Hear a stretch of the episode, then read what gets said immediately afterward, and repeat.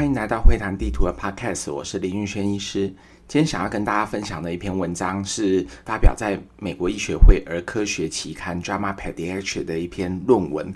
那这篇论文它是探讨说，一岁的婴儿哦，他如果说看电子荧幕的时间越长的话，到了三岁得到自闭症的风险会越高。那我们的团队呢，对于这篇论文也有写了一个评论，同样也是发表在《Drama Pediatrics》哦，所以今天会跟大家介绍这篇论文以及我们评论的相关内容。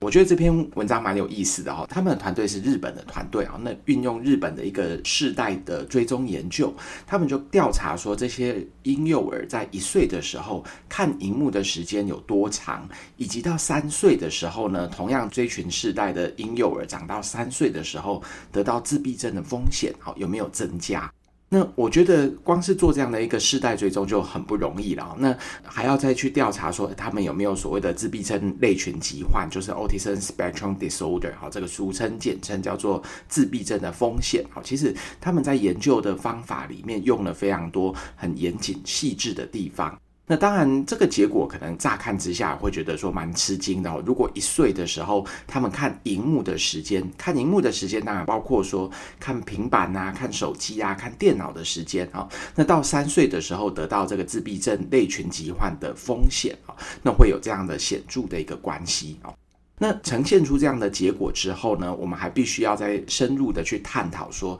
那到底是为什么呢？为什么看这个电子荧幕，不管是手机、平板、电脑，哦，那可能会增加他到三岁的时候的自闭症的风险？那要探讨这样的一个原因，我觉得背后的那个理由其实并不是非常容易的。那其实这也是我们撰写这篇评论的动机，就是我们看到说他在这篇论文讨论的地方，他大概花一段的篇幅，他讲说还可能是跟这个电子荧幕的一些电磁场啊，然后接着他列了非常非常多这个分子生物学里面的一些分子哦，觉得可能是这个电磁场影响到分子。那看到这里的时候，我自己觉得说好像不是非常能够接受哈，说呃这个看荧幕是因为电磁场，然后影响到一些啊大脑正在发育的一些分子，所以去影响到了他的自闭症。但是如果说要让我们从已知的一些分子生物学的论述来回答说到底是为什么，坦白说好像也还讲不出一个很明确的原因，为什么看荧幕的时间越长，他们得到自闭症的风险会越高。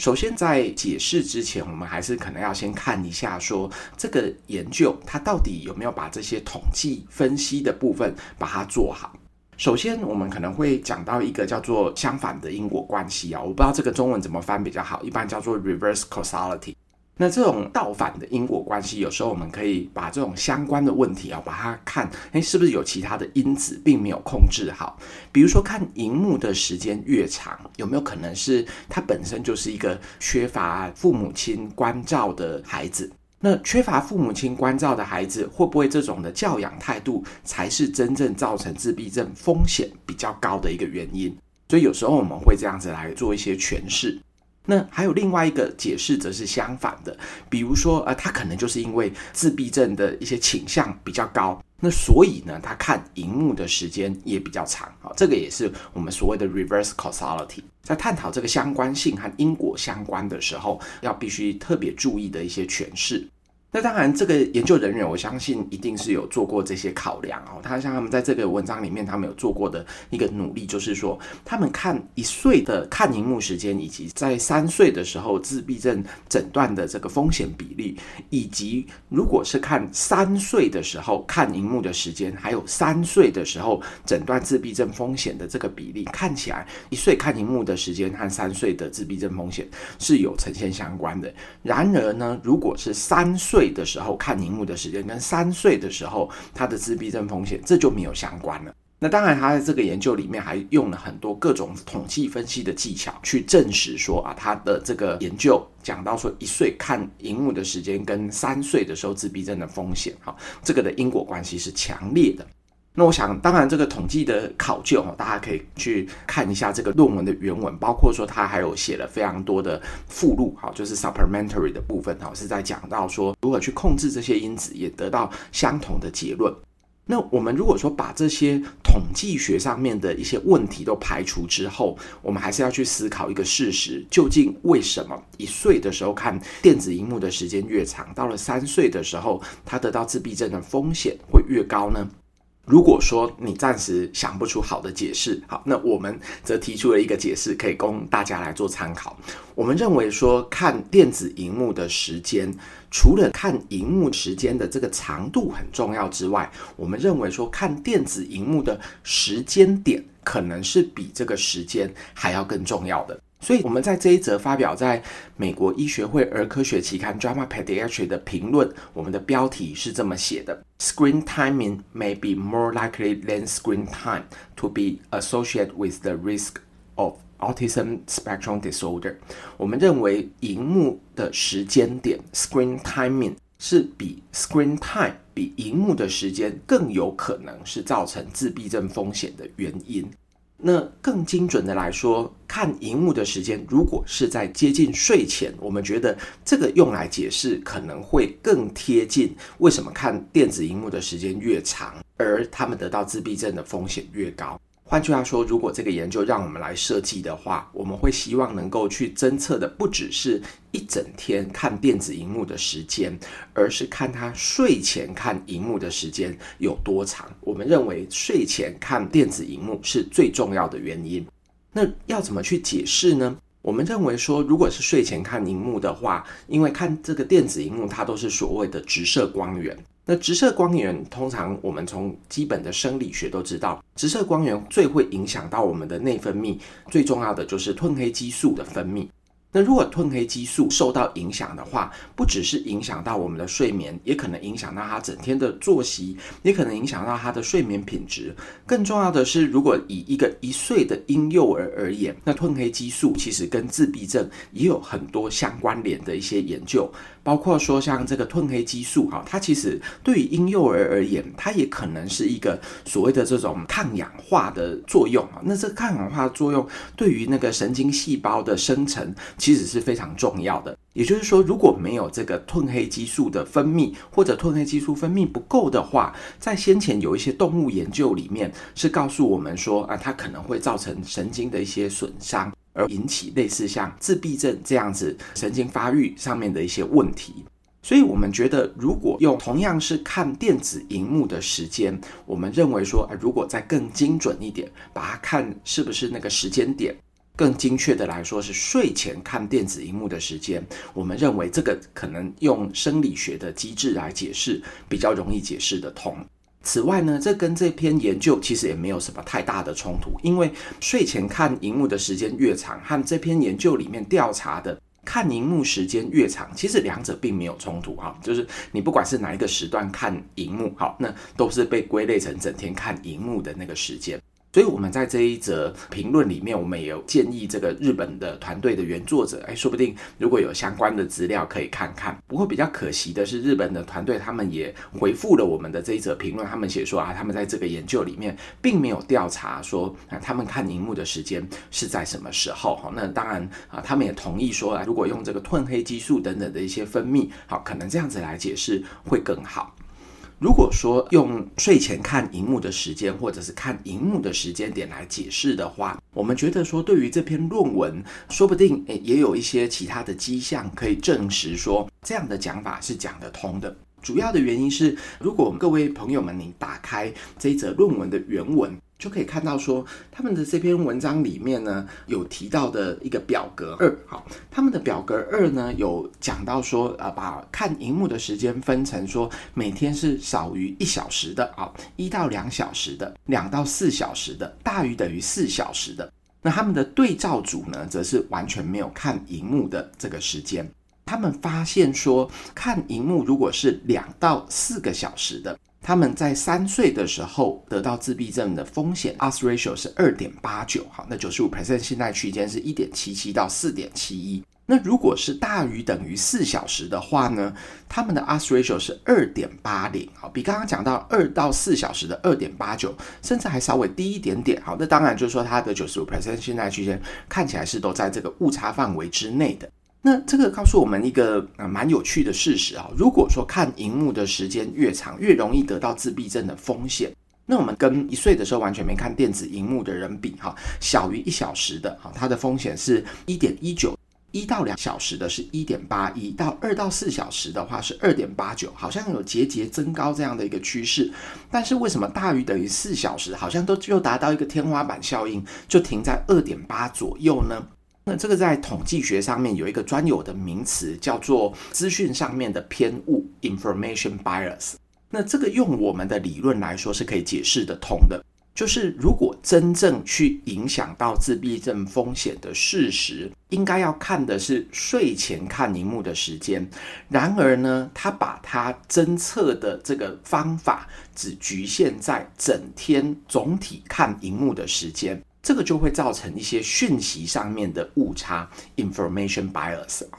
这个当然要有一个假设啦，哈，这个假设就是说我们的理论是正确的，好。如果说睡前看荧幕的时间越长，才是真正造成自闭症的风险，那么它的这个天花板效应就能够拿来用这个 information bias 来解释。好，举一个实际的例子来说好了，假设今天有一个婴幼儿，他在一岁的时候每天看荧幕的时间是一个小时，而这个一小时也都是集中在睡前看一小时。那看两小时呢，也是集中在睡前看两小时。然而看四小时的人呢，啊，他有两个小时是睡前看，另外两小时呢，则是在一大清早的时间去看。那么如果说我们的假设是正确的，就是睡前看荧幕才是真正影响的。那么，所谓看四小时和看两小时的人比起来，虽然好像四小时比两小时还要多，但是睡前看荧幕的时间，他们同样都是两小时。因此，我们可以把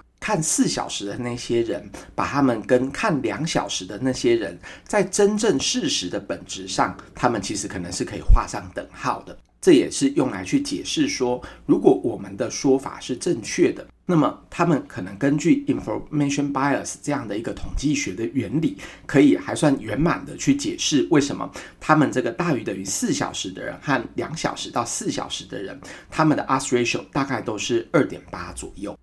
另外，我们也提到现在的一些政策，还有如果你是孩子的家长或者是老师，可以注意到的一些细节。首先是这个研究里面，他们讲到自闭症的风险呢，应该要更精准的来说，他们发现是男生才是比较显著的。那当然，整体而言是显著的。但是如果说把男生、女生个别分开来看，好，那么是女生的这个部分，则是没有显著的差异。虽然他们的风险比 odds ratio 也是有增高，例如说刚刚提到的，看荧幕两个小时到四个小时，哈，女生的风险比是二点零七，但是九十五 percent 信赖区间是零点八五到五点零四，是有跨过一这个风险比的。那如果大于等于四小时，女生的话也是二点零五，九十五 percent 信赖区间是零点七一到五点九零。那如果是男生的话呢，则是更高，他的 odds ratio 如果是一岁，好，看电子荧幕的时间是大于四小时的话，那他的 odds ratio 是三点零二，九十五 percent 信赖区间是一点四四到六点三四。所以这个为什么会有男生和女生的差异呢？这个我相信值得更多的一些研究再进一步去做探讨。那另外很多朋友们可能会反映出一个问题，就是说啊，这个对现在小孩子来说哈，完全不看那个电子荧幕实在太困难了哈。那到底那个完全不看电子荧幕的人是哪里找来的哈？那如果说我们把这个标准降低一点哈，能不能也做一些分析呢？啊，那在这则研究里面，他们确实是有把标准降低过哈。把标准降低的原因是因为在一岁的时候完全不看电子荧幕的这些人，他们的比例可能真的太低了。所以，如果说把每天看电子荧幕小于一小时的，好，和那些完全没看电子荧幕的婴幼儿，都把它一起纳入成是对照组，当做基准值的话，那么这个结果还是没有改变。好，就是说啊，这个看一到两小时的，它的风险比还是比前面的那群人还要再更高的。那二到四小时还有大于等于四小时，好，也是得到类似这样的一个风险比。那这个再回过头来讲哈，就是对于这个婴幼儿而言哈，到底每天是不是完全就要不看电子荧幕呢？看一点点到底有没有关系？这个要回归到大家可以参考美国儿科医学会，其实有对于婴幼儿看这个电子荧幕的建议。好，那如果大家您手边有我们那个探索大脑会谈地图这本书的话。可以看到最后一章的最后一个小节，就是讲到行为成瘾，里面有谈到一些网络成瘾啊、电子荧幕等等的一些事宜的时候，我们有在这里面介绍美国儿科医学会的建议。总体来说，美国儿科医学会其实是建议说，小于等于两岁的这个婴幼儿哈，是每天最好是完全不要看电子荧幕的时间。但是它也不是一个零容忍，它唯一有提到的一个例外，则是说用电子荧幕跟其他的家人做远距的视讯。如果是婴幼儿的父母亲的话，应该对这一点蛮有感的哈。有时候让小孩子哈远距的看看可能正在出差的爸妈啦，或者是看看啊远距的那个阿公阿妈啦哈，或者是一些亲朋好友。这个确实我觉得是真的是，如果说完全没有的话，是真的有点不近人情。然而我相信，除了这个情况之外，完全不看电子产品，对家长而言仍然是非常考验的一件事情。但是从这些科学的根据里面，就告诉我们，完全不看电子荧幕，确确实实是有这些好处的。讲到这个分析的时候，我回想起大概一年前左右吧，哈，就是我们在做那个全国儿童青少年的呃网络行为调查的时候，当初我们在做这个呃问卷调查的规划，哈，曾经也都有邀集非常多的专家学者、NGO 还有政府官员，哈，来看我们编制的这些题目。我印象非常深刻的是，呃，在这个调查里面呢，我们同样也有调查说，台湾的儿童青少年他们看电子荧幕的时间。还有他们睡前看荧幕的时间，其中有一位专家委员哈，他可能就觉得说，这个会不会不近人情啊？他就说，哎，现在的这个儿童青少年大家都有电子产品哦，你说，哎，是不是呃，在做这个调查里面也暗示着说，你把那个电子产品把它摆在床边哈，这个是很不适当的呢？那啊，我说这个当然没错哈，就是从很多的科学证据，包括美国儿科医学会，其实也建议我们父母哈，给小孩子电子产品的时间哈，两岁以下哈，应该是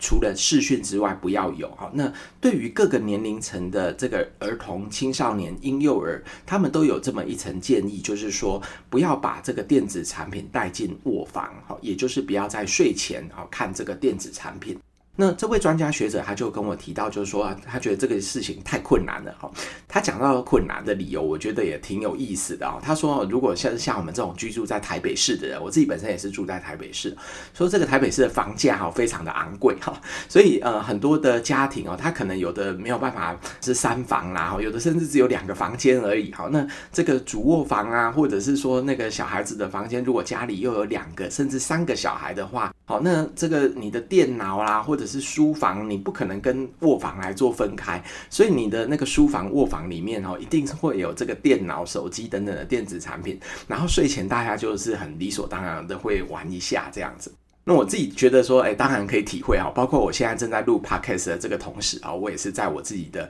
那个卧房兼书房里面来录制哈，所以啊，你要说在这个卧房里面完全没有电子产品，或者是睡前哈不看这个电子荧幕，好，是真的是很困难的一件事情。然后我觉得就是说，科学的证据不会因为说台北的房价很高，或者是说你的书房和卧房好没有办法分开，就给你这些豁免权。好，你如果说家里没有办法到这个两房、三房只有一房的人，或者书房和卧房很难分离的人，他就因为说啊，你睡前看电子荧幕，你就豁免自闭症的风险就不会增加，或者是你的睡眠品质就不会受到影响。所以我觉得这些科学证据还是非常值得各位父母来做参考的。那当然，我还是可以理解哈，就是说这这件事情可能真的是非常困难，还必须要啊，这个非常多的家长还有老师们哈，要多费非常多的心思啊，包括我在内啊，我自己也觉得说啊，在努力这个部分。那这篇文章啊，其实在撰写的时候，我自己觉得是非常非常小心翼翼的。虽然当初在看到这篇论文的时候，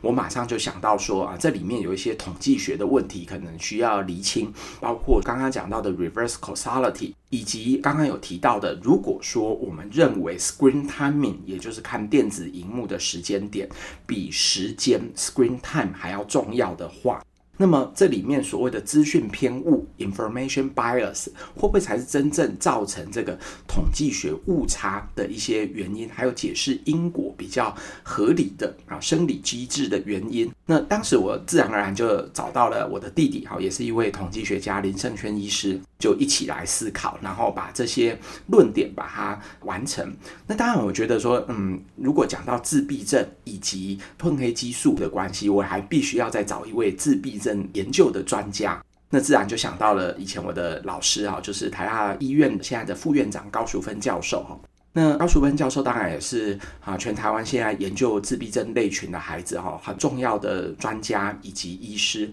那高教授也特别帮我们仔细的审阅了这篇文章里面的一些论点，包括说自闭症的一些分子机转。好，那非常感谢，所以我们就同时在这篇论文里面的共同作者，除了有我的弟弟啊林胜轩医师以及。非常荣幸能够邀请到高淑芬教授哈，一起来带领我们完成这篇论文。那特别值得一提的是啊，在这篇论文刊登的时候是二零二二年的五月多接受，然后八月正式刊登。那我就想到，我在二零一一年到一三年之间，当时其实对这个网络成瘾的研究也非常的有兴趣。那当时台大精神科的主任，也就是高淑芬医师啊，那时候我是大概第二年、第三年的住院医师啊，他就告诉我说，他有一笔某一个大学的这个新生的资料库。那这个新生的资料库呢，可以做一个蛮有趣的研究，就是这个他们的网络成瘾的倾向，或者是上网的时间，还有他们的睡眠的关联性。所以我觉得也非常的巧合哈，就是在相隔十年之后哈，就是高淑芬教授也同样带领我做相同的一些研究，还有分析讨论。那当然，在十年前的那篇论文是发表在《睡眠医学》哈 （Sleep Medicine） 哈，就是探讨说大学的新生他们的上网的时间、网络成瘾的程度和他们的睡眠形态、晚睡晚起的一个关联性。所以十年来哈，我自己也非常感谢高淑芬教授和副院长的照顾哈，就是带领我，不管是儿童青少年的网络成瘾，或者是电子产品荧幕的时间对自闭症风险的影响哈，他都还是扮演一个啊非常好老师的一个角色。那我想这则研究哈，其实不只是从研究的方法学值得我们探讨哈，那它背后的一些临床意义仍然是非常值得提醒我们大家的哦。如果家里有两岁以下的婴幼儿，那真的看荧幕的时间是除了跟远距的家人视讯以外，哈，其他真的是越少越好。那这个有一个非常明确的证据，就是告诉我们可能会增加自闭症的风险。那也呼应了之前两篇我们分别发表在美国医学会期刊《JAMA》以及他们的精神医学子期刊《JAMA Psychiatry》的两篇评论。好，那这是我的第三篇，也是发表在《JAMA》系列文章的评论。那也是跟大家分享，写这类的评论，其实大家都是四百字以内，但是我们几乎都是掌握了两个原则。第一个原则是统计学或者是方法学。如果说你的统计方法学从它所提供的图表，就如我刚刚所说的这篇论文里面的 Table One、Table Two，就可以看出可能有 Information Bias 这样的一个问题的话。那我觉得啊，被接受的几率就会大大的增加。除此之外，你提出来的这个论点，如果说它有一个重要的临床的意义，像我们的论文就告诉这个家长而言，如果说啊，你真的很难去避免让婴幼儿他们有。看荧幕的时间，那你还是可以做一些区分。晚上看荧幕的时间，比起白天看荧幕的时间，可能是造成这个自闭症风险更高的一个危险的因子。如果说对于研究的方法能够从它现有的资料以及临床意义，好，能够提出一个更具体的解释的话。我在我的经验里面，能够刊登在 JAMA 的评论的几率就大幅的增加了许多。在此也跟所有的听众朋友们做一些分享。那我相信这几篇论文同样的是介绍给大家，呃，关于呃，我觉得蛮重要，发表在 JAMA 系列的文章之外，呃，也提供了一个还算是经过同侪审查、高品质的。啊，我们自己所撰写，而且也同样刊登在 Drama Pediatric JAMA Drama Psychiatry 的评论。各位听众朋友们，很久没有看到你们在啊、呃、这个 Apple Podcast 或者是任何的留言上面的一些回馈了哈。那所以大家对于我们的 Podcast，如果说肯定我们的制作的话，也不要忘记在我们的上面啊留下五星评价，以及任何的留言评论都非常欢迎。感谢您的收听，我们下期会谈地图 Podcast 见。